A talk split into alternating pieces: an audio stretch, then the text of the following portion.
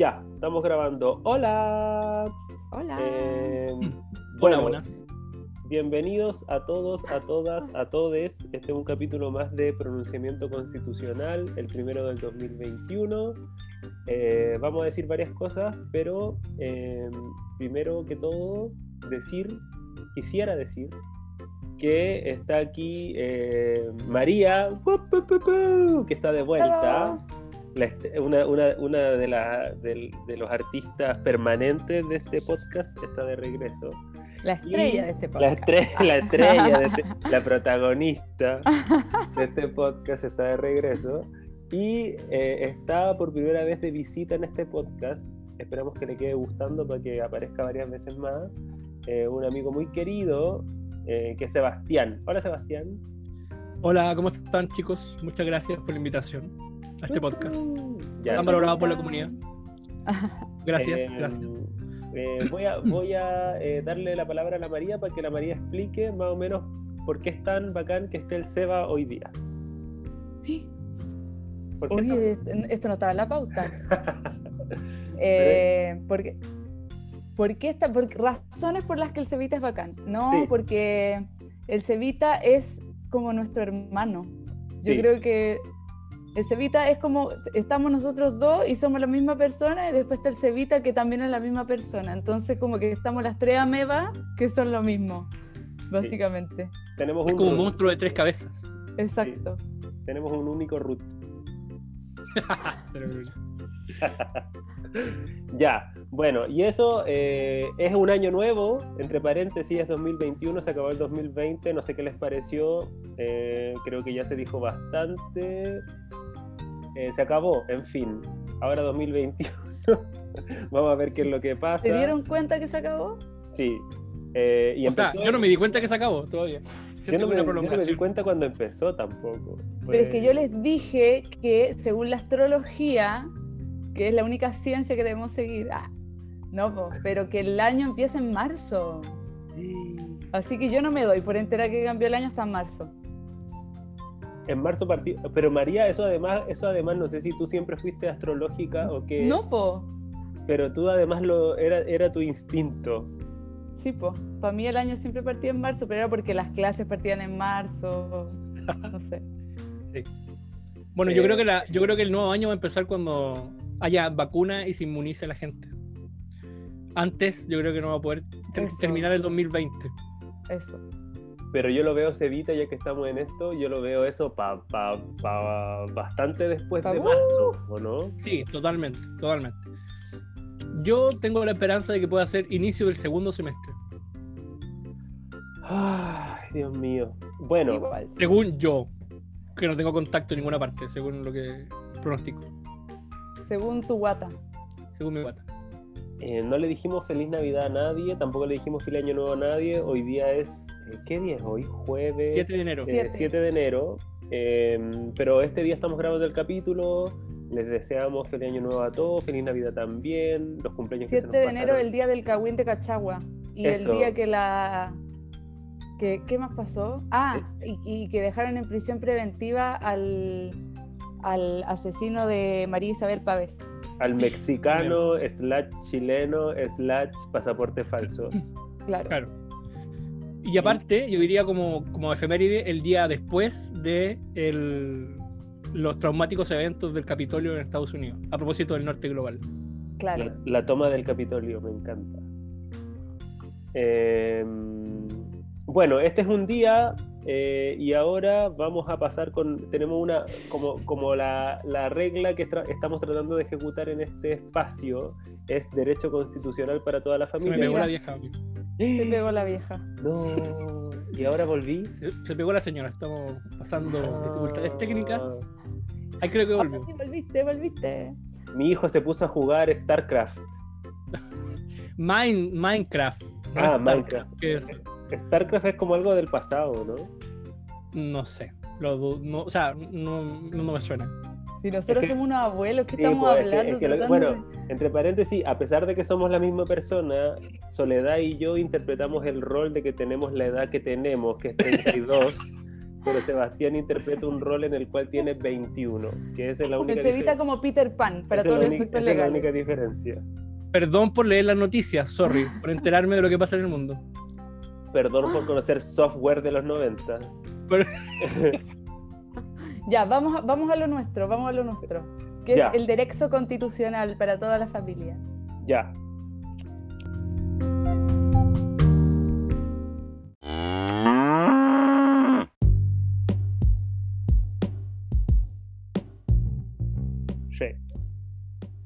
Ya, entonces lo primero que vamos a hablar como de contenido de derecho constitucional, como vamos a darles unas explicaciones.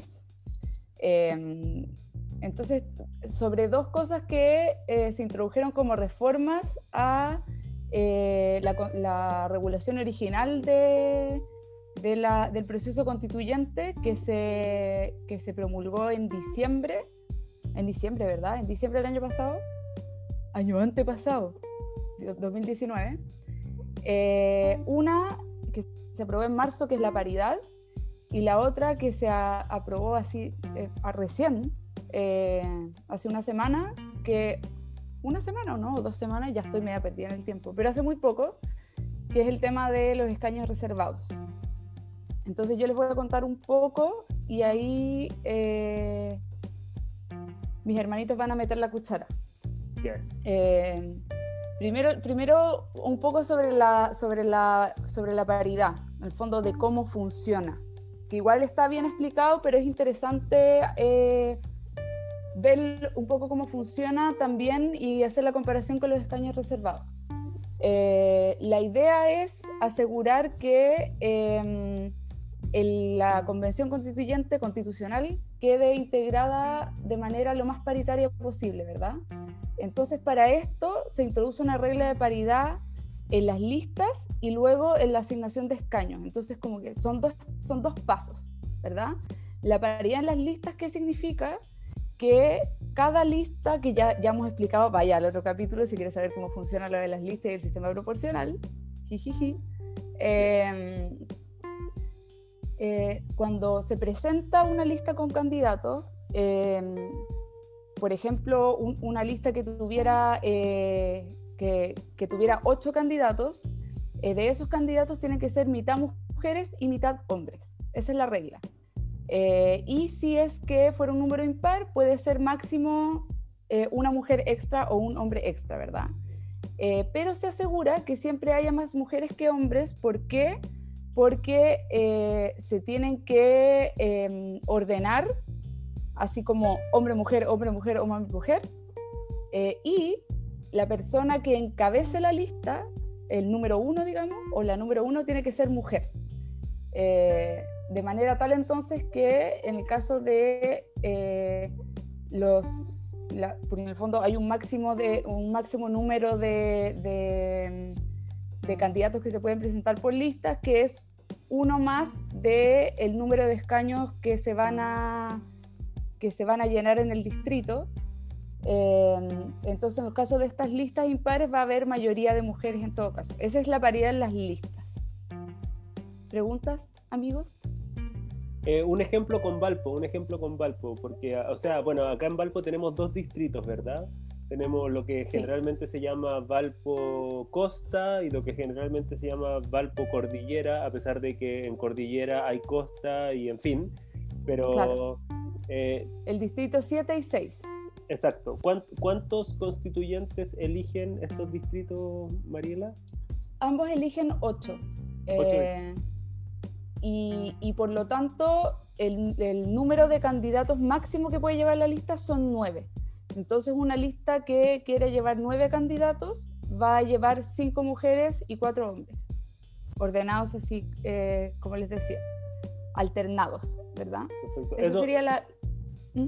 Eso porque según lo que tú explicabas en algún momento, al menos las listas de partidos políticos siempre tienen esa garantía de que pueden presentar el número máximo de la gente que se elige más uno. Entonces, como se Claro, y ocho, también es el caso de las listas independientes, ya, eh, lo mismo. Perfecto. Entonces, en este caso serían 5-4 a favor de las mujeres. Claro. Eh, y, el paso siguiente es, bueno, en el fondo una cosa es eh, la presentación de las candidaturas, pero el paso siguiente es qué pasa si, si en este ejemplo yo postulé eh, cinco mujeres y cuatro hombres, de todas maneras, por ejemplo, resultaran solamente electos los cuatro hombres. Esas fueron las, las, las, más altas mayorías de la lista que, que resultaron elegidos. Eh, y ahí lo que hay que hacer es, en el fondo, decir, a ver, resultaron elegidos estos, estos cuatro hombres, de estos cuatro hombres, los, que tuvieron, los dos que tuvieron la menor votación, los voy a reemplazar por las dos mujeres que obtuvieron la mayor votación. Y ahí llego a paridad. Eh, ahora, en el caso de que hubieran resultado elegidos tres hombres, eh, en el fondo solamente habría que eh, incorporar a una mujer, porque en el fondo es, puede haber máxima diferencia de eh, uno. Pero eso de todas maneras nos lleva a que la convención constitucional va a estar integrada de manera, de manera muy paritaria. Claro, ahí estamos pensando un poco en la lógica de, de como los ocho escaños, que es la, palabra que se, explica, que se usa como para decir como los ocho asientos o los ocho cupos que tiene cada distrito de la región de Valparaíso en la constituyente, suponiendo que, no sé, pues son, son ocho en cordillera y ocho en costa, y así en una cosa hipotética, como que hay una derecha y hay una izquierda, la derecha se lleva cuatro y la izquierda se lleva cuatro. No sé si esto es real, esto probablemente es muy falso la manera en que lo, lo estamos graficando, pero, pero sirve para pensar el ejemplo. Suponiendo, suponiendo que, no sé, ya la derecha se queda con cuatro cupos de los ocho de un distrito de la quinta región, esos cuatro, esos cuatro se repartirían de la manera que, que decía la María. O sea, aunque, aunque los cuatro más votados de una lista sean cuatro hombres, habría que reemplazar a los dos hombres menos votados por las dos mujeres más votadas. Igual, ojo que también funciona en el sentido contrario. Exacto. Eh, también previene que haya una mayoría de mujeres integrando la Convención Constitucional. Eh, ahí queda. Que, podría ser, ¿no? O sea, como que, podría haber un pronunciamiento popular, qué sé yo, no, no sabemos, pero podría haber un pronunciamiento popular a favor de que fuese toda la constituyente de mujeres, pero esto mismo, lo, esto mismo lo impide. Claro. Y, eso es algo que. Bueno, de hecho, o sea. ¿Mm? Dale, dale. No, De, hecho, algo, algo nada que ver, pero relacionado con lo que decía Octavio, que la última elección del Colegio de Abogados de Santiago, creo que la regla de paridad de género había operado en contra de las mujeres porque se terminaban eligiendo hombres por cuota, o sea, por, por la reserva, digamos. ¿Y, quién, quién, quién, ganó? ¿Quién, quedó de presidente de la, del Colegio de Abogados de Santiago?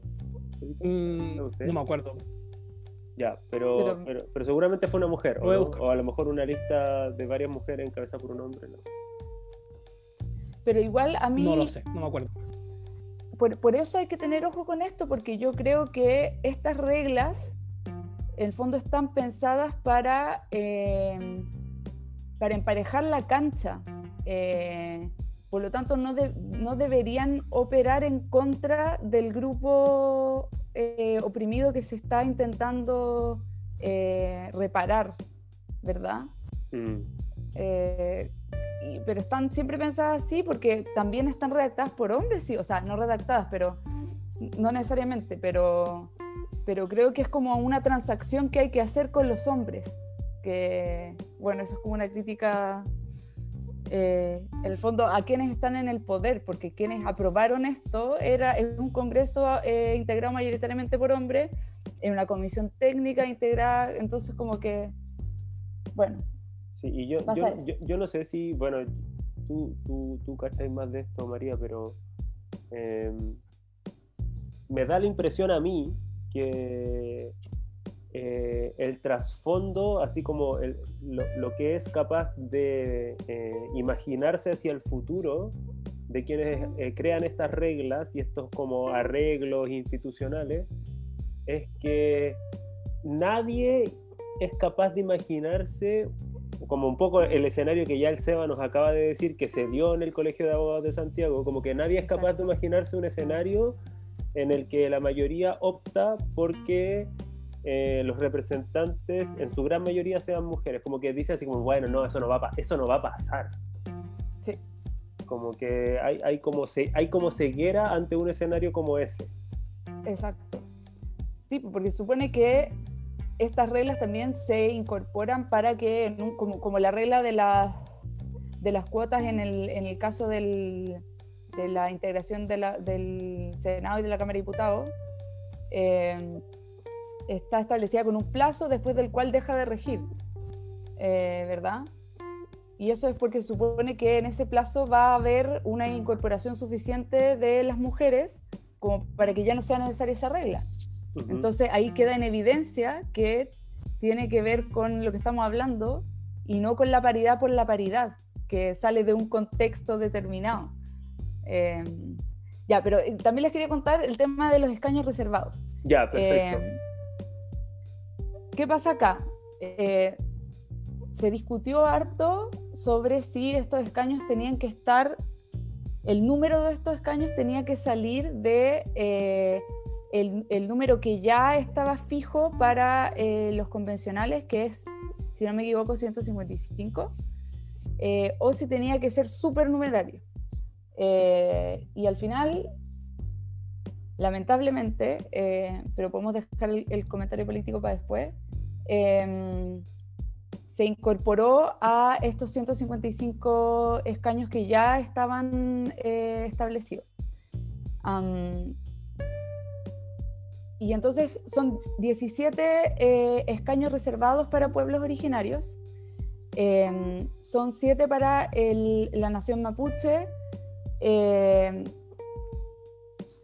y em, hay dos para el pueblo Aymara y el resto de los escaños son uno por cada uno de los demás eh, pueblos originarios. entonces, ¿qué pasa acá? Bueno, primero, eh, en el fondo como que se genera un universo paralelo un poco de, en la votación, porque em, para poder votar por eh, un eh, candidato eh, de, pueblo originario, va a haber una papeleta distinta. Por cada pueblo originario va a haber una papeleta y entonces las personas que, según los criterios que se establecen ahí, cuentan con la calidad de, indígena o, el estatus, no sé cómo, no sé cómo llamarlo, pueden en el momento de, ir a votar decidir, voy a votar por un escaño reservado o voy a votar eh, eh, entrando eh, al resto de, los, candidatos. Y ahí le van a pasar la papeleta que esa persona escoja, ¿verdad? y bueno, hay muchas cosas interesantes respecto del tema de los escaños reservados. Ah, el Cevita quiere hacer una pregunta. Sí, profesora, yo creo, mi pregunta es como, esto va a ser como geográfico. ¿Cómo se va a determinar eh, a quién, o sea, dónde se va a entregar la papeleta? Por ejemplo, estoy pensando en personas de una etnia eh, que no estén geográficamente ubicadas donde generalmente están ubicados. No sé, ¿cómo se va a hacer eso? ¿En todos los votales de locación, o sea, locales de votación va a existir? ¿Cómo? Sí, va a existir, pero em, a la hora de la asignación de los escaños se van a restar o sea, restar en el sentido que se van a incorporar respecto del distrito donde haya más población de, y votación de, estos pueblos, ¿cachai?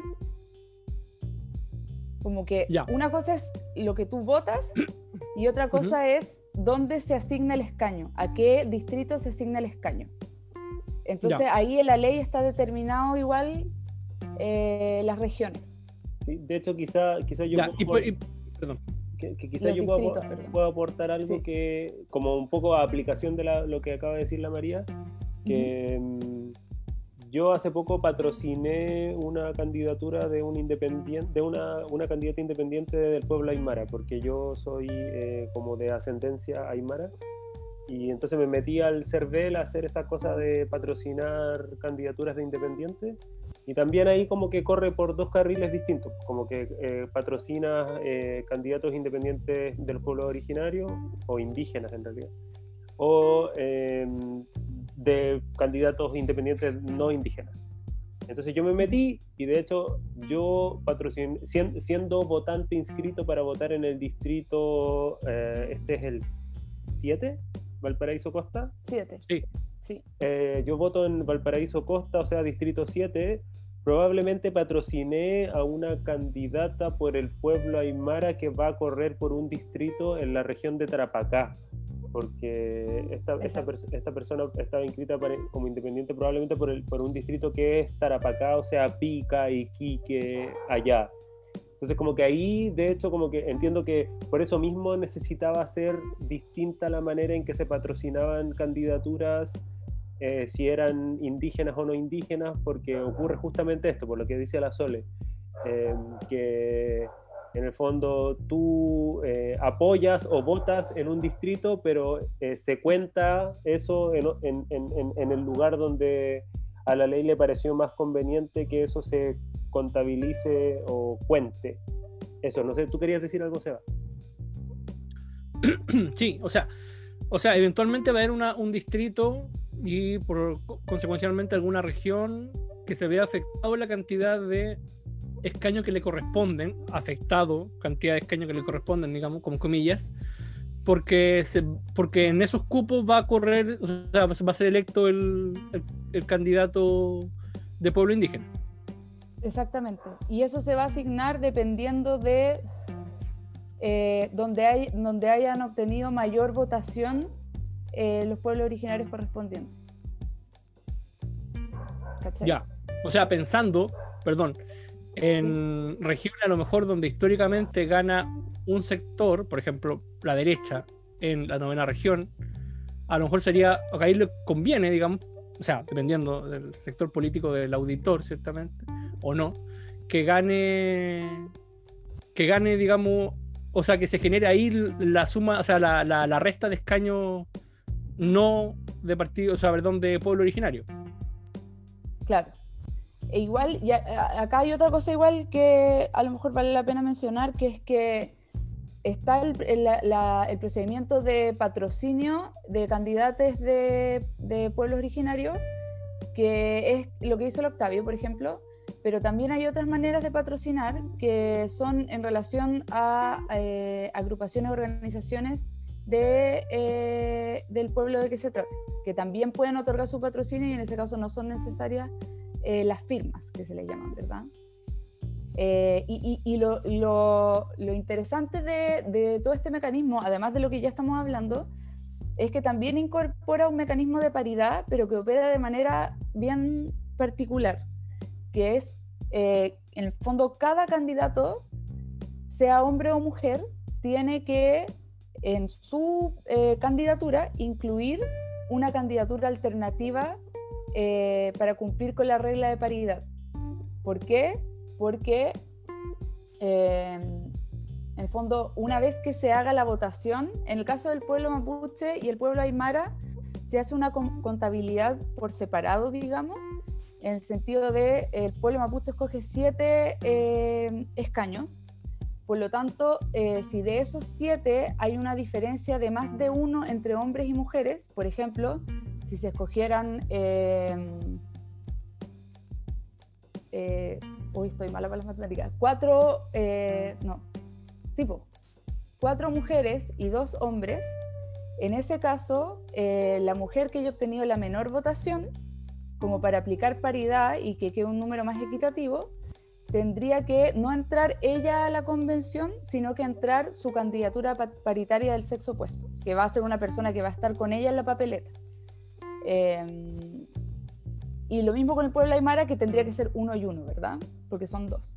Eh, y respecto del resto de los pueblos originarios, en el fondo opera eh, una regla general respecto de todos ellos, que es que aquellos que hayan obtenido menores votaciones, eh, si es que hay diferencia que, no, que no logre alcanzar la paridad, hay que aplicar este esta misma regla de que entra el candidato o la candidata de la, de la candidatura alternativa.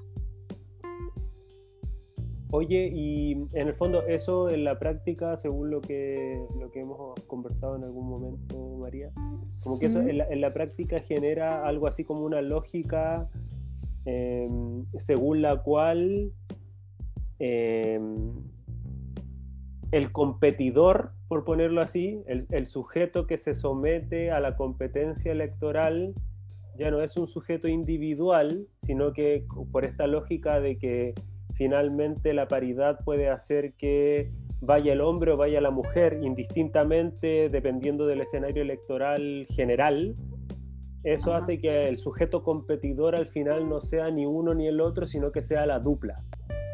O sea, claro, como eh, eso es lo que a mí, yo no sé si va a suceder o no, pero creo que quizá puede incentivar eso. Y si uno lo piensa como esta regla más allá de eh, eh, lo que se establece para la, para la paridad de los, de los escaños reservados, si uno pensara introducir una regla de este tipo, porque yo siempre me preguntaba, eh, hay una discusión ahí, nosotros ahora tenemos un Congreso que está integrado eh, por un sistema de elección proporcional, ¿verdad? En fondo, en cada distrito se escogen un número determinado de parlamentarios. Eh, pero también podría existir, pensando así como en qué posibilidades tenemos, un Congreso que esté integrado, o sea, que sea elegido mediante un sistema en que en cada distrito haya un escaño, eh, que sean distritos uninominales, ¿verdad? Eh, entonces, como a mí me parece que esa es una buena manera de, integrar un congreso que genera menos, menos problemas quizá como a la hora como de, de, captar realmente cuál es la tendencia eh, política que sea como más productivo para el trabajo legislativo Em, yo decía, claro, pero el problema es cómo uno incorpora una regla de paridad a un sistema eh, de distritos uninominales. Quizá esta es una alternativa. Eh, en el fondo, hacer que siempre hayan eh, dos candidatos y que no se sepa hasta el último momento si va a ir el hombre o la mujer. yo creo que eso es algo bueno porque además genera un incentivo para que el, el, programa o, la, la, oferta, las ideas que se ofrezcan sean también más transversales. No sé, es como el rollo que me pego. Pero ahí eh, mi duda es, eh, ¿cuándo, por ejemplo, eh, supongamos, una mujer con más votación en el distrito... Ah, no, pues porque se vota por la dupla. Sí, pues. Y, y, y, en el fondo ahí tú podéis decir como, bueno, ya, pero entonces, ¿cuáles van a elegir hombres y cuáles mujeres? Eh, y ahí yo diría como, bueno, puede ser una regla del tipo, eh, dependiendo de si en el, como hacer una proporción de qué tantas personas votaron en ese distrito en proporción a su población, eh, o a su, perdón, a su, a su ¿cómo se llaman? Em, Ciudadanos. Con derecho a sufragio, claro. Ya, perfecto, entiendo. Eh, en el fondo, lo, que, lo, que, hay aquí, como para que pasemos a la siguiente sección, es que lo que nos interesaba un poco como manosear en esta sección era, a partir de las explicaciones de la María, eh, cómo la paridad funciona en general, como en el carril general, en el carril no indígena, y cómo la paridad de alguna manera también se intentó eh, incorporar en los cupos reservados para los pueblos indígenas. Que hay dos fórmulas, hay dos fórmulas distintas eh, y, creo que aquí en este grupo como que le vemos potencial a la, a la manera en que se trató de articular la, la paridad en el caso de los escaños reservados para los indígenas. Sí, por lo eh, menos para tener ideas. Hay, hay, varias maneras de hacerlo. Y sobre todo como empezar a hacer las cosas de maneras en que no las hemos intentado. Porque eso es como, eso es como mucho de lo que, de lo que de lo que al menos yo personalmente creo, que es que tenemos que escapar en este proceso constituyente cada vez que nos dicen así como, bueno, es que tenemos una tradición en este sentido, bueno, es que en Chile siempre los hemos hecho de tal manera, bueno, es que cómo vamos a reaccionar con un cambio tan drástico de esquema, y es como, bueno, no sé, pero creo que si estamos en esto, que es como para empezar a cambiar un poco la manera en que, en que hacemos las cosas, si no, nos hubiéramos quedado donde estábamos. Profesor Sebastián Chendía.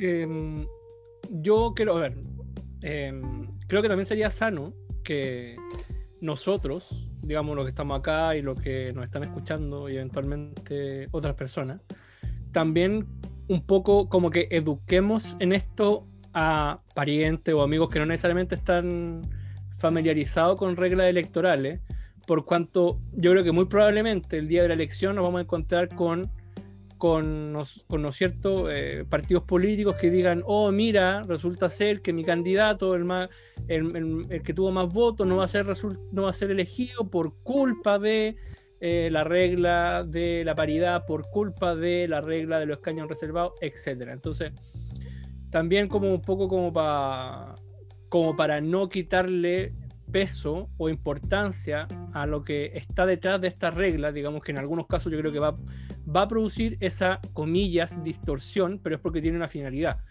Entonces, también yo veo, o sea, como que hagamos ese ejercicio como para que no nos desayunemos, digamos, con ese día con que después digan, hoy no resultó elegido tal y tal persona y por lo tanto ya no más paridad, ya no más escaño reservado porque se produjo una distorsión atroz, etcétera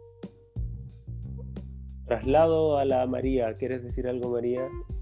No, sí, eh, yo creo que es importante. Eh, y, en el fondo también, eso, como tratar de explicar que es, es eh, el reflejo de, un, de, una idea de justicia, en el fondo. es, es lo mínimo, pero claro, la gente de repente si se encuentra con esto y solamente ve el resultado, y, no ha pensado más allá, eh, claro, o sea, de todo hay, probablemente eh, lo que dice Seba tiene, puede suceder y por lo tanto es, bien importante eso, educar al respecto. Sí, yo también quiero darle una punta a esa idea, me parece fundamental lo que dice Sebastián, me parece de la más alta importancia porque al final, em, a, a propósito de esto, puede hacer, o sea, puede ocurrir que se trate de presentar esto eh, como, algo, como algo nuevo, así como, oye, mira, ahora que metieron la paridad, oye, mira, ahora que metieron escaños para los pueblos indígenas, pasa que no siempre el que tiene más votos gana. ¿Por qué? Por culpa de estas ideas loquillas que se les ocurrieron ahora. Y en verdad, siempre tener reglas para asignación de, eh, bajo ciertas circunstancias el que gana y el que se lleve el cargo es este, eso es la definición misma de cualquier sistema electoral. Cualquier sistema electoral consiste en una interpretación de votos que por regla general implica lo que decía recién Sebastián, que hay una forma de distorsión en, mira, acá hubo más votos, pero va a resultar electo este otro. De hecho, la, misma, la misma mm, división del territorio del país en distritos implica eso. De repente hay muchos más votos por un candidato que pierde en Santiago versus un candidato que gana en Magallanes, pero hay una razón bastante importante detrás de elegir al de Magallanes, que a lo mejor tiene menos votos y que gana, versus uno que pierde en, qué sé yo, Providencia en Santiago, porque hay razones de fondo, de justicia, de cómo el sistema está pensado para reflejar eh, la diversidad de un pueblo, en el fondo.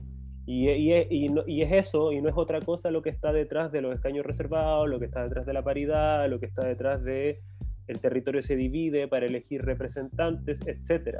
Entonces, eh, lo que dice el SEBA es importantísimo por eso, porque porque implica educar, pero implica educar sobre todo a partir de esta idea de que aquí no hay nada particularmente nuevo, no hay, no hay, no hay por primera vez eh, la introducción de una regla que de alguna manera distorsiona las mayorías por un afán de como reflejo equitativo del, eh, de, la fuerza, de la fuerza que vota. Eso. No sé si alguien más quiere, quiere decir esto o pasamos a la siguiente eh, sección. Sole. No, es que yo, iba a decir que en el fondo, obviamente que hay, eh, ¿te acordás que lo, explicamos la otra vez en el podcast también? En el fondo, eh, un sistema electoral es como una, una, máquina que transforma mágicamente un, un resultado en, un, en, un, en el fondo, la asignación de un escaño. Eh, yo creo que eso, hay distintas maneras de hacer la transformación. Obviamente que, bueno, un sistema binominal como que está pensado para anti-representar, eso ya es otra cosa igual. Eh, pero eso. Sebastián, ¿quieres, quieres eh, ponerle un, un rosetón a tu idea que me pareció además muy buena? Eh, no, me parece que ya han dicho la idea central. Me quedo con, con esto, de que por favor, como que también nosotros, eh, porque evidentemente esto es como entre abogados y entre gente que hace las leyes, eh, es claro, o tiene algún sentido, pero para la gente, para comillas, el ciudadano de a pie, no resulta ser comprensible, y sobre, sobre, todo fundamentalmente considerando la escasa o nula educación cívica que, que la gente recibe, digamos, entonces evidentemente hay que hincar el diente ahí para que esto se pueda mantener, porque si no se va a degenerar en, en una eventual deslegitimación de las cuotas de género o de los escaños reservados. Ya, vamos a pasar a nuestra siguiente sección que es igual de maravillosa.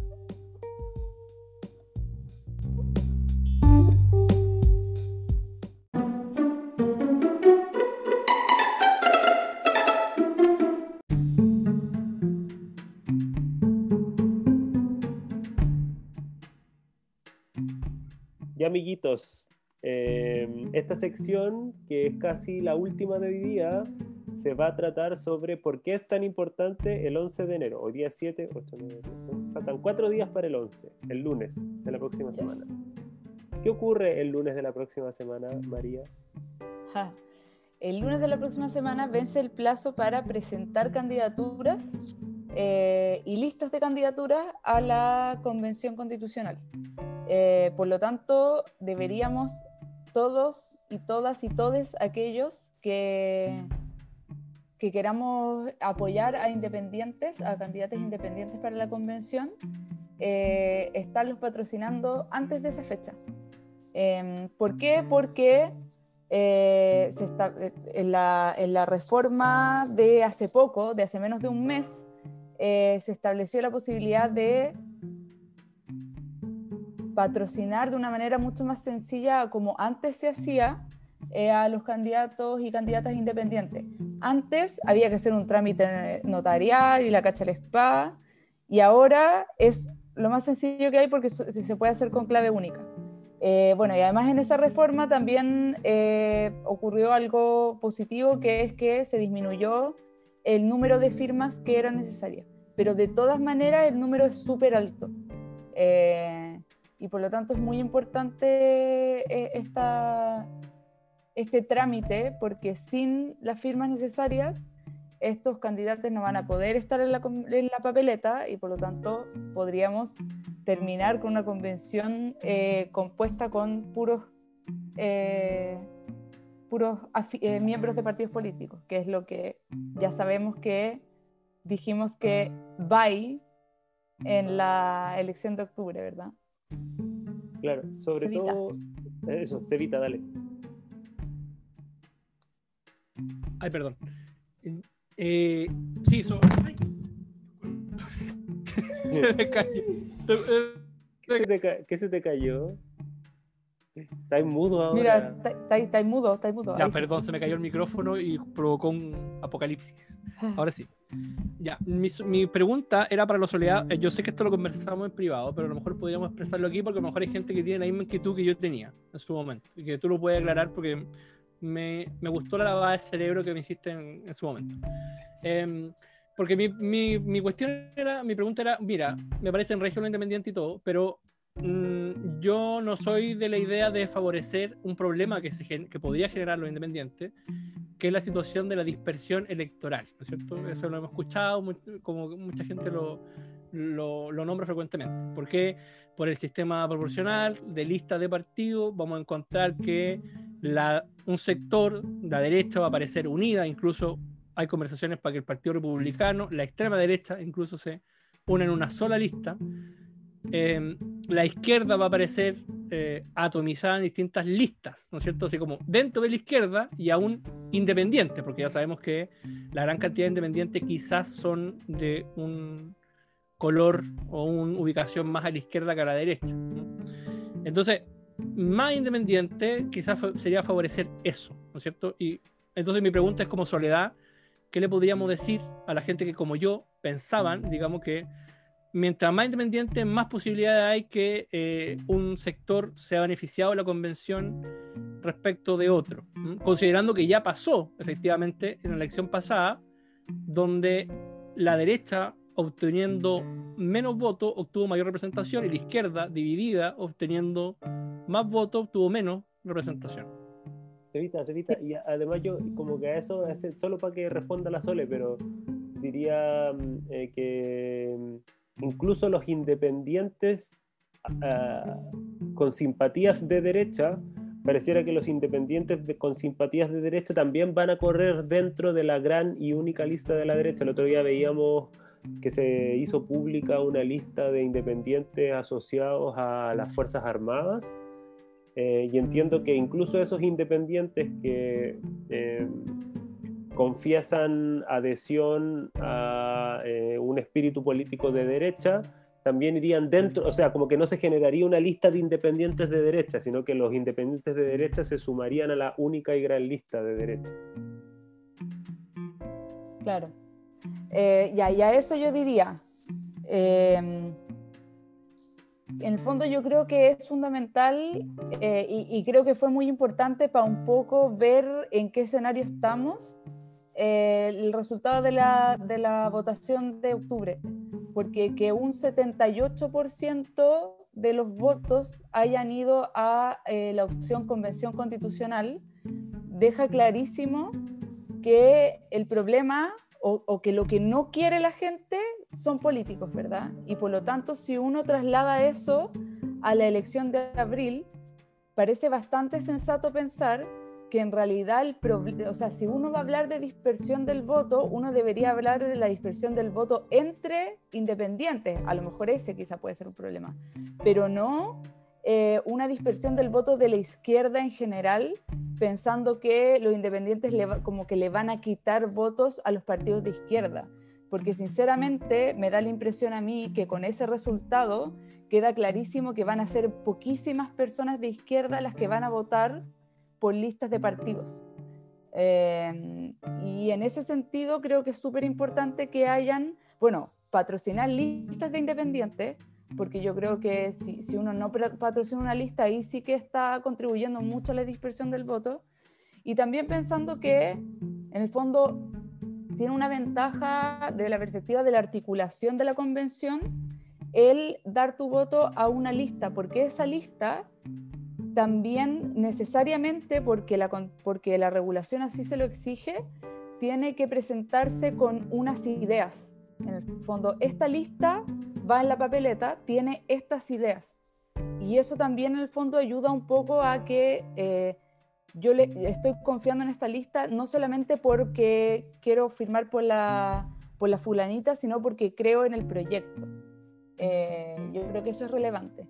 Y, y, es una situación muy particular en relación a lo que sucedió para la última elección de, de parlamentario, porque en esa elección no había ninguna facilidad eh, eh, respecto de las candidaturas independientes. En el fondo no había ninguna posibilidad y de hecho eso lo hablamos cuando todavía no se introducían estas reformas que habilitan la participación de independientes en listas.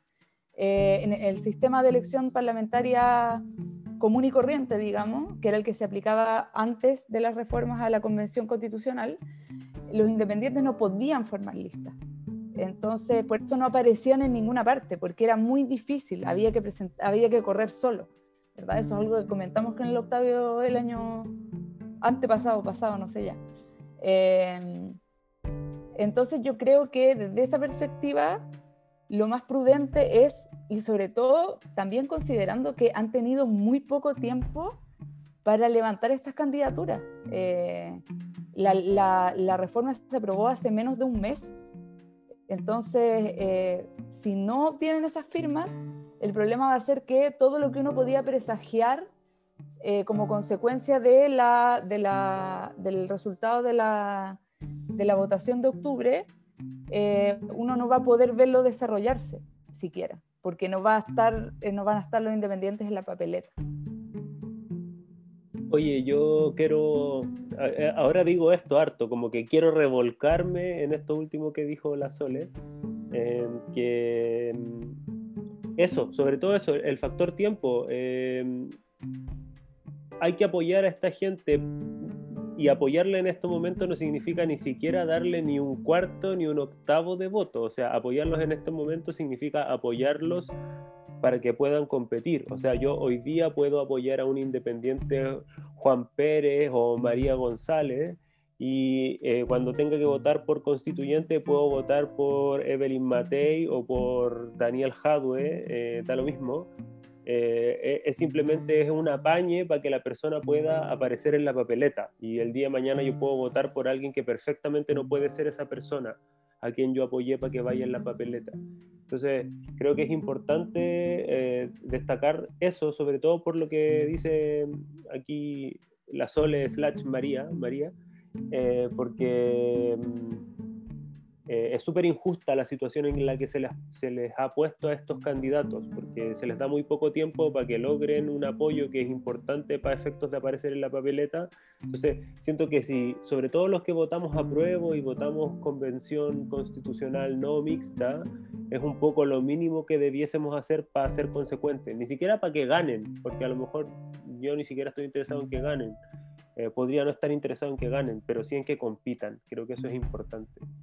Y, y lo otro, eh, como un poco para, así como para, ya que estamos en los primeros días del año, como para ubicarnos más o menos qué es lo que va a pasar. El 11 de enero se acaban las candidaturas para eh, inscribir constituyentes, claro que sí, pero el reflejo de esa fecha eh, en, como el, el, panorama electoral del año que ya comenzó es el 21 de abril, ahí se refleja esta fecha que se cierra el 11 de enero, el lunes próximo, se refleja el 21 de abril, donde votamos constituyentes, claro que sí, ya lo sabemos, pero también votamos alcaldes, votamos concejales y votamos gobernadores regionales por primera vez en la historia de Chile. Entonces, quizás de esto podamos conversar en un capítulo más adelante, pero la del 21 de abril de este año 2021 es una elección bien compleja porque es difícil de interpretar. O sea, para mí, que soy una persona que creo que más o menos entiendo estas cuestiones, incluso para mí es difícil de interpretar todo lo que tengo que ir a votar el 21 de abril, porque son al menos cuatro cuestiones bien importantes y bien distintas una de otras. Entonces, eh, quizás eso puede quedar como encargado para un capítulo del futuro donde hablemos de esto. No sé si alguien que ahí creo que el Sebastián tiene una, un comentario. Em, bueno, no, pero que yo creo que mi comentario que, es como una pregunta en mirada futura por acerca de esto, de lo que tú mismo dices. O sea, imagínate que son cosas que son difíciles de abordar, ni siquiera voy a decir como inabordable, para alguien versado como tú, como la Soledad, eh, candidato a doctor en Derecho, literal. Entonces, imagínense para mi mamá, para mi tía, para mí, digamos, no sé, o sea, si uno pudiera hacer un due diligence mínimo de cada candidato, tendría que tener una semana entera buscándolo eh, los perfiles básicos de cada candidato respecto de cada cosa. Bueno, pero eso es, pero así es la democracia, no sé, o no sé si es la democracia o no, pero que de repente coincidan muchas cosas, ahora se dio así, digamos, pero no sé si es lo óptimo.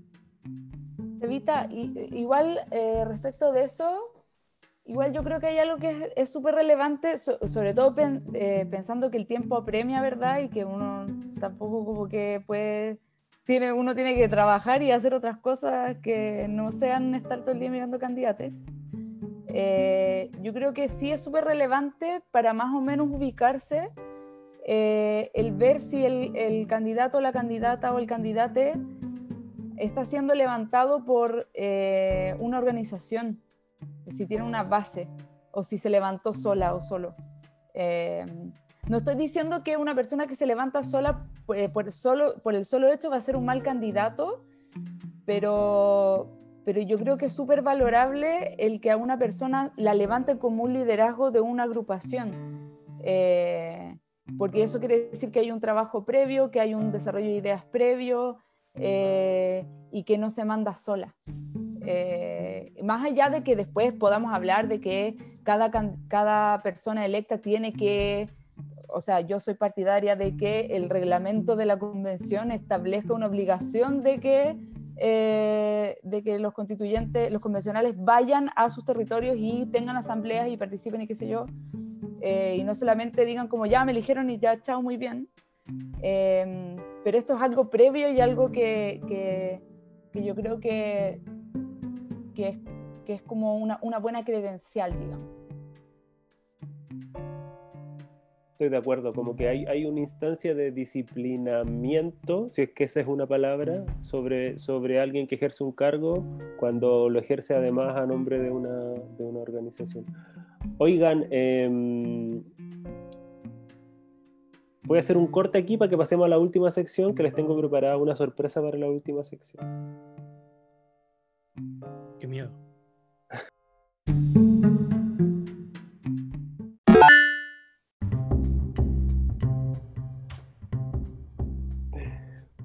Ya amigos, esta es la sección final, amigues también. Eh, es la sección final y es un, es un punto que no sabíamos bien dónde encachufletarlo, así que lo vamos a decir igual, es simplemente como una espina que tenemos en el, en el pie y estamos tratando de sacárnosla, eh, cosa que parece difícil eh, todavía. Em, le voy a dar en un ratito la palabra al Sebastián. Eh, esto como que es una trama más o menos conocida y más o menos desconocida.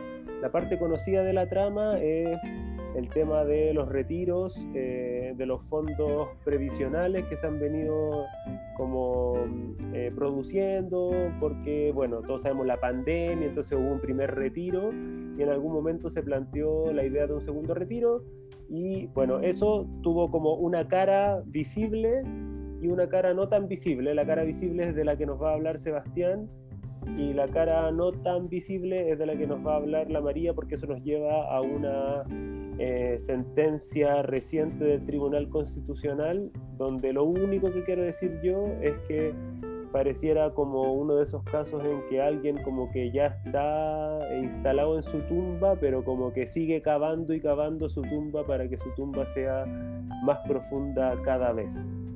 Eh, eso creo yo sobre el Tribunal Constitucional. Por ahora le voy a dar la palabra al Sebastián. Em, bueno, como, como, ustedes saben, en general se estableció por una um, parlamentaria que es de aprecio de las personas que están acá, dos de ellas, no la que habla, eh, respecto del retiro de fondos de pensiones de la AFP. Em, que planteaba, digamos, la posibilidad de retirar en un porcentaje, en un término equivalente a lo del primer retiro. Frente a esto, el gobierno, ahora como cambiando un poco el paradigma para no quedarse atrás, como pasó evidentemente en la primera parte, que marcó por lo demás uno de los puntos más bajos de popularidad del presidente, em, el, gobierno introdujo otro proyecto de retiro del 10% de la AFP pero que era ligeramente distinto al planteado por los parlamentarios, porque planteaba como fundamentalmente, em, como la gran diferencia, era la regla relativa a la reintegración de fondos, porque el proyecto del gobierno originalmente planteaba la posibilidad de, o sea, perdón, no la posibilidad, sino la obligación de reintegrar los fondos a través de una cotización adicional mientras que el proyecto de los parlamentarios solo planteaba la posibilidad voluntaria de reintegrar hasta un 5% de, eh, lo, de lo retirado. Pero, como todos sabemos, digámoslo así, em, el proyecto finalmente no prosperó en esos términos, sino que prosperó en los términos en que se aprobó, vale decir, sin obligación ni posibilidad de retiro, ni tampoco de la creación de un fondo, como se había estipulado en la primera, la primera versión y que también fue rechazado, eh, sino que sin más. Eh, y, el, y conjuntamente con esto, el, el presidente de la República eh, requirió al Tribunal Constitucional la inconstitucionalidad del proyecto de reforma constitucional relativo al proyecto, o sea, relativo al 10%, eh, generando, o sea, con, un conjunto de cosas, pero fundamentalmente la mayor parte de los de argumentos era que se estaba generando una constitución paralela por cuanto eh, se establecían eh, modificaciones a las atribuciones del presidente de la República y que no podía ser, eh, etcétera. Un, montón de cosas que la, la, soledad ahora pasará a definir en los términos que fue resuelto por el Tribunal Constitucional. Gracias, Evita. Em, sí, en el fondo yo les quería contar que bueno, esto es algo súper extraño porque en el fondo el proyecto del gobierno al final terminó siendo casi igual al, de, al presentado por parlamentarios y sin embargo el, proyecto del gobierno se aprobó y ya está la ley, eh, ya rige, ¿verdad? Ya la gente está sacando, ya ha sacado, ya sacamos el, el segundo retiro. Eh, y el otro proyecto, que era el del parlamentario, es que era básicamente igual, quedó en el Tribunal Constitucional con, esta, con este requerimiento de constitucionalidad del Ejecutivo. Entonces, el 21 de diciembre, el Tribunal Constitucional anunció que iba a declarar inconstitucional este proyecto de reforma constitucional. Em, y, acá interesante también es eh, que en el fondo había un empate en la, en la decisión y la sentencia se dictó con el voto dirimente de la presidenta del TC, eh, María Luisa Abram. Em, y eso igual tiene alta relevancia de la perspectiva de cómo son nombrados los miembros del Tribunal Constitucional, porque eh, María Luisa Abram, vaya, vaya, es ex asesora de, eh, del presidente Piñera. Por lo tanto, ya sabíamos que si iba a haber un voto dirimente por parte de la presidenta, iba a ir a favor del de, el Ejecutivo. Em, entonces, la sentencia se publicó hace la semana pasada eh, y, yo creo que lo más interesante es que, en el fondo, más allá de que se declare inconstitucional este proyecto, es que sienta un precedente. Siento un precedente de limitar las posibilidades futuras que tenga el Congreso de seguir asumiendo, como lo ha hecho hasta este momento con este tema de los retiros, un liderazgo político por la vía de las reformas constitucionales. Eh, y, acá esto entronca con algo que hablamos antes en el podcast, que es el tema de los quórum de reforma que tiene la Constitución. ¿Por qué? Porque, como explicamos, en, no me acuerdo qué capítulo fue, pero lo explicamos, en el fondo hay un quórum general de reforma constitucional que es de tres quintos de los diputados senadores en ejercicio y hay un quórum eh, que es más elevado respecto de algunos capítulos que dijimos así como que eran los, favoritos de Pinochet, digamos, o de Jaime Guzmán, no sé. Eh, que, eh, y ese quórum es de dos tercios, ¿verdad? Entonces el quórum general, tres quintos, quórum eh, elevado o más elevado, dos tercios. entonces, esta reforma que se plantean se introducen como disposiciones transitorias y como disposiciones transitorias tienen un quórum general de tres quintos. ¿Qué dijo el Tribunal Constitucional? Dijo que en realidad acá eh, lo que correspondía era incorporar esta disposición al capítulo 3 eh, de la Constitución. De hecho, dijo que lo que venía a modificar en algún sentido era tanto el capítulo 3 como el capítulo 1, que si se acuerdan, capítulo 1 son bases de la institucionalidad y capítulo 3 son derechos fundamentales. Em, entonces, en el fondo, eh, uy, me suena la alarma. Eh, en, el fondo, lo que se dijo fue, me da lo mismo que, le que, que, me están diciendo que es una disposición transitoria, porque a mí me parece que tiene que ver con, eh, con los temas que se tratan en estos capítulos, por lo tanto yo le voy a aplicar la regla de dos tercios. Y ustedes no cumplieron con el quórum dos tercios, por lo tanto es inconstitucional. Eh, incluso más allá de eso, que eso, eso es como eh, un argumento central de la sentencia, es súper importante que yo creo que este precedente es aún más peligroso en el sentido de que señala de manera muy, me parece, diabólica, eh, en el fondo de la manera en cómo el Tribunal Constitucional se mete a defender el, el, el núcleo ideológico de la Constitución de Pinochet porque dice que en el fondo hay en la Constitución unas cláusulas que son, que los constitucionalistas le llamamos cláusulas pétreas.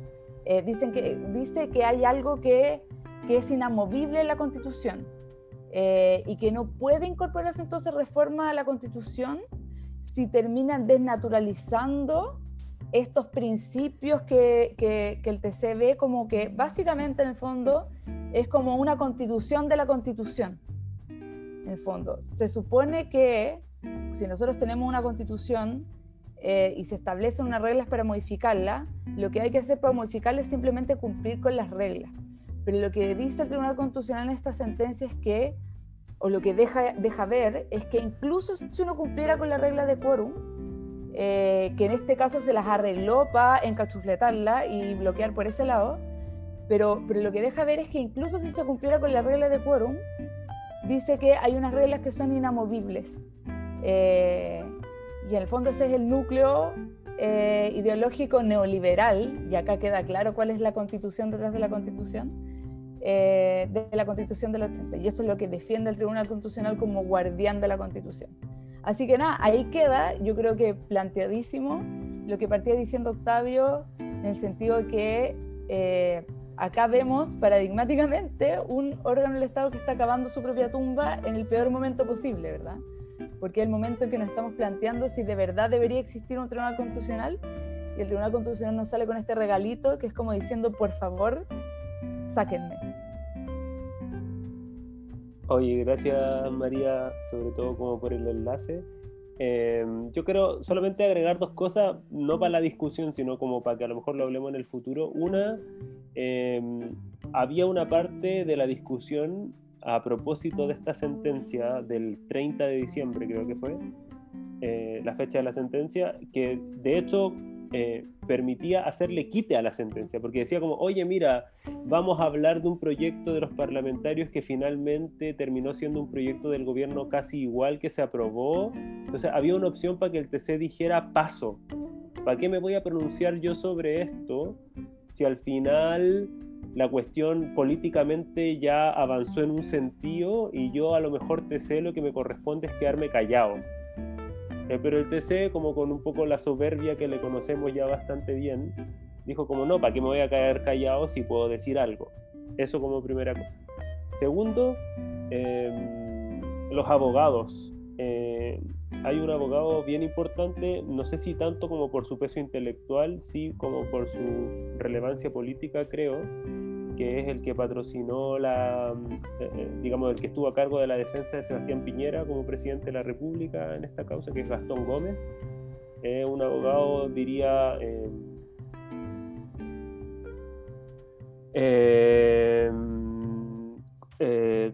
connotado, respetado en Santiago, en los foros de abogados, y, pero sé que al mismo tiempo Gastón Gómez forma parte de la élite de abogados santiaguinos que eh, parecen tener muchas ganas de apropiarse de la discusión constituyente.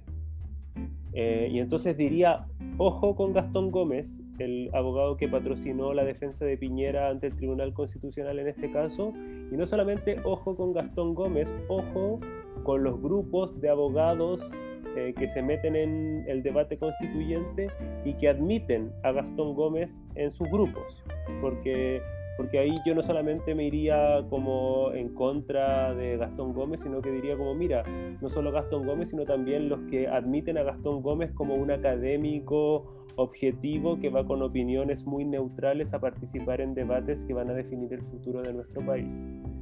Eh, y bueno, y no solo Gastón Gómez, también otros varios que, que, que que uno no sabe dónde empieza el académico y dónde, dónde empieza el político y dónde empieza como quien va a opinar eh, con uno, con, no sé, con, un comentario desinteresado o más interesado de lo que uno espera. Entonces, cuidado con los abogados. Eso no va.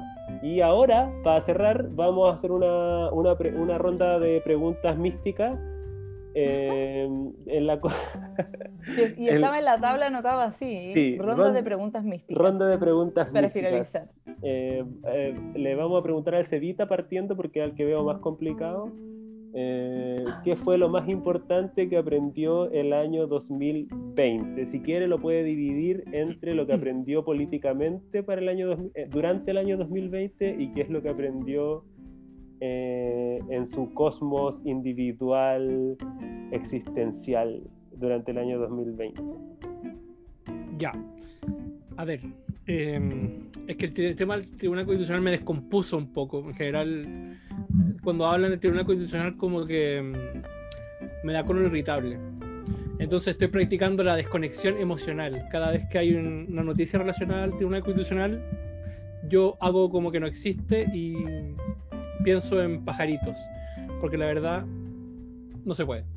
Ya, sobre, lo, sobre las lecciones. Eh, a ver, la lección política que yo aprendí este año es que es una lección política que todos los que leímos y vimos Harry Potter, yo más tardíamente que ustedes, eh, aprendimos que es que en los momentos críticos uno tiene que tomar partido, tiene que elegir un bando. ¿ah? Y todos, tarde o temprano, por acción u omisión, elige, elige un bando. Y yo creo que el 2020 permitió al menos descubrir de qué bando está la gente, incluso aquella gente que dice no tener bando. Eh, entonces, y eso, hizo incluso a nivel nacional, por cuanto mucha gente que parecía defender eh, eh, intereses académicos o, no sé, o intereses políticos, eh, que, mm, que, no eran tan políticos, etcétera, ya se está viendo, digamos, qué intereses realmente defienden. Lo que me parece sano y me parece de todo necesario para una convivencia democrática, para una elección donde una pueda dar, digamos, en términos civilísticos, su consentimiento libre, informado.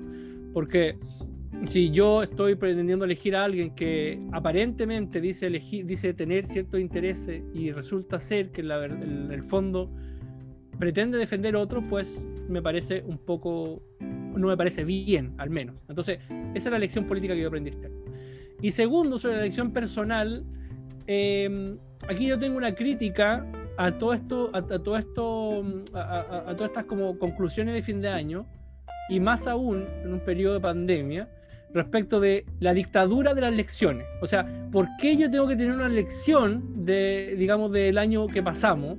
Si fue un año atroz, si fue un año nefasto, si fue un año donde, donde se vivió una pandemia terrible, ¿qué lección puedo sacar? Si, o sea, mi vida se redujo a estar en reuniones de Zoom eh, teniendo un gato y eso fue todo lo máximo que hice este año. O sea, ¿qué lección voy a sacar? Entonces me parece eh, que no, no, no, puedo sacar una lección porque primero estoy en contra de la dictadura de las elecciones y segundo que me parece que hay un poco de elementos para sacar una lección.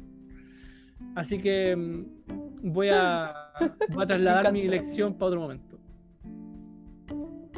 Ya te, vamos a cobrar dos lecciones para el 2021. Sole o María. Voy a dar objeción de conciencia respecto a esa pregunta la próxima oportunidad. Mari.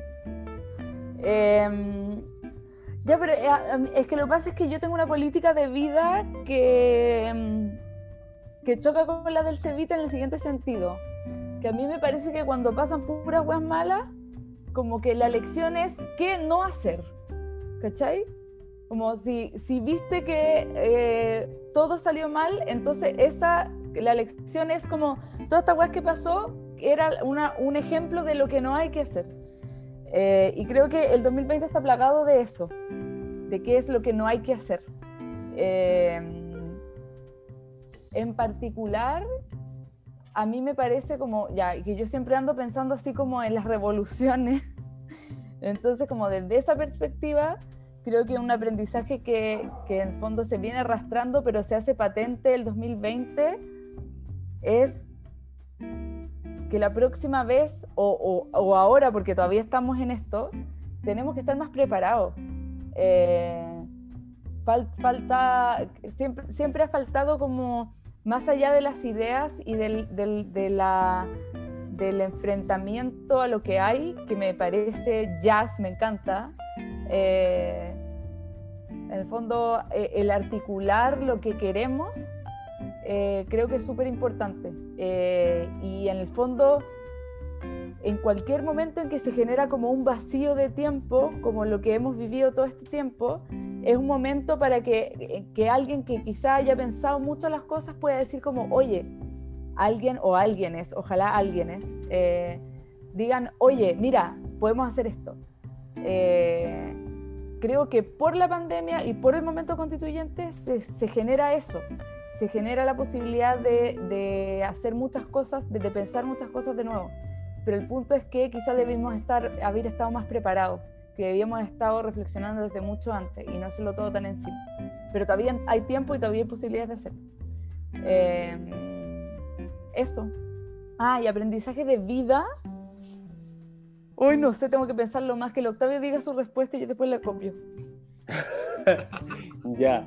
Yo, a diferencia de usted, no, bueno, pues quizás fue, mi pregunta igual, pero no fui tan existencialista con eh, el, la formulación de la pregunta, porque bueno, la hice yo, entonces sería como un poco dispararme en los pies.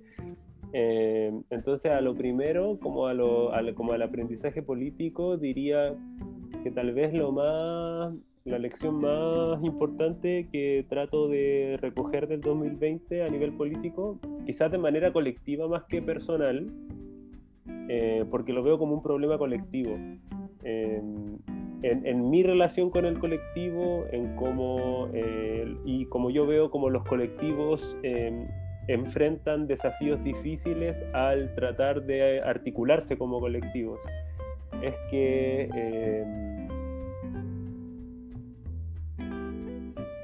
¿qué es eh, qué creemos que es la actuación política, qué creemos que es eh, actuar políticamente, qué creemos que es en definitiva como la política. Eh, me parece que hay, o sea, me da al final la, palabra da lo mismo, o sea, le podríamos llamar política o le podríamos llamar eh, mandarina o le podríamos llamar, eh, qué sé yo, enredadera, da lo mismo. Eh, pero el punto es como cuando creemos que salir a tirar piedras es algo distinto a ir a votar, cuando creemos que ir a votar es algo distinto a eh, organizarse en un partido político, cuando creemos que eh, ir a organizarse en un partido político es algo distinto a ir a un cabildo ciudadano y es distinto a ir a defender a alguien que fue detenido ilegalmente por los carabineros. Yo tampoco creo tener la clave que como que pueda resolver ese, ese puzzle, pero creo que hemos, hemos reducido a, como a un, a un, sector muy pequeño de nuestra, de nuestra existencia, que eso obviamente tiene ribetes históricos, pero hemos reducido lo político a, a un, un, sector de nuestra existencia en el que mm, hablar de política tiene poca importancia por eso, porque creemos que es algo, es algo muy aislado y es algo muy, eh, digamos, algo que pareciera poco determinante para nuestra existencia y yo creo que no lo es. Y de repente por ahí parte como lo que yo creo que hay que revisar en términos de aprendizaje. Entonces, la lección tal vez sería como, creo que la lección es que tenemos que trabajar en nuestro propio entendimiento de qué es político y qué es política. Eh, si le queremos cambiar el nombre me parece bien, pero creo que por ahí va la cosa. Em, y, a nivel personal, eh, yo creo que, aquí como, eh, como un poco terapia gratis, em, diría, eh, yo creo que yo, yo venía como con muchas ganas de, de tener mi ritmo, ritmo de trabajo, ritmo de pensamiento, ritmo de actividades, ritmo de vida, eh, antes de que el 2020 nos obligara a todos a detenernos. Entonces, en esa medida a mí el 2020 me vino bien porque yo venía con muchas ganas como de frenar el ritmo de mi vida y por eso como que el 2020 fue bueno y esa es la lección que extraigo porque mi lección es que eh, a veces está bien detenerse. A veces no, no, como a veces está bien, ya que estamos hablando aquí de las dictaduras que no nos gustan, a veces está bien hacer caso omiso a la dictadura de eh, la productividad y el progreso y el avanzar. A veces, a veces avanzar significa detenerse. Creo que eso a nivel personal es como lo que yo aprendí el 2020. Ya, y yo voy a decir algo como un, una, la contracara de lo tuyo, porque como he, he estado haciendo excesivas cosas este año eh, y como que en un momento me estresé caleta, pero creo que me acordé de algo que en verdad no es un aprendizaje, sino es como una, un, una, ¿cómo se dice? Un recordatorio. Eh, un, no, bueno, no me acuerdo de la palabra precisa, pero ustedes entienden. Eh, que es que en el fondo no es necesario eh, no hacer nada para estar tranquila, como que, que, la tranquilidad viene de adentro, ¿cachai? Como que es que siempre me acuerdo de un... Que, a que a mí me dan obsesiones, ¿ya? Me dan obsesiones de muchas cosas. Y una de las obsesiones que me dio fue con el Tao Te. ¿Se acuerdan cuando me dio la obsesión con el Tao Te? Eh, y el Tao Te en una parte dice algo así como que como que cuando hay silencio uno encuentra el ancla del universo en una misma o en un misma. Eh, y, y, creo que eso es importante, en el fondo, el silencio, más allá de que uno pueda estar muda y, y con, con audífono, no se trata de eso, se trata como de la quietud interior. Y eso se puede encontrar incluso en un caos en que uno está bueno, haciendo malabares para hacer todas las cosas que tiene que hacer. Eh, lo que no quiere decir que sea fácil, pero está ahí. En el fondo es como algo a lo que uno puede acceder. Eh, eso. Oye, me gustó como contrapunto. Eh, lo saludo. Eh, Oigan, bueno, dejemos el capítulo hasta acá. Yo creo que va a ser un capítulo de larga duración porque, bueno, dado que estábamos aquí los tres principales payasos del circo, era esperable que fuese largo. Eh, pero lo vamos a subir con harto cariño para iniciar el año. Ojalá alguien tenga la audacia de llegar hasta este punto del capítulo eh, si alguien llegó, muchas gracias. Eh, vamos si alguien llegó, podría ofrecer un premio. El,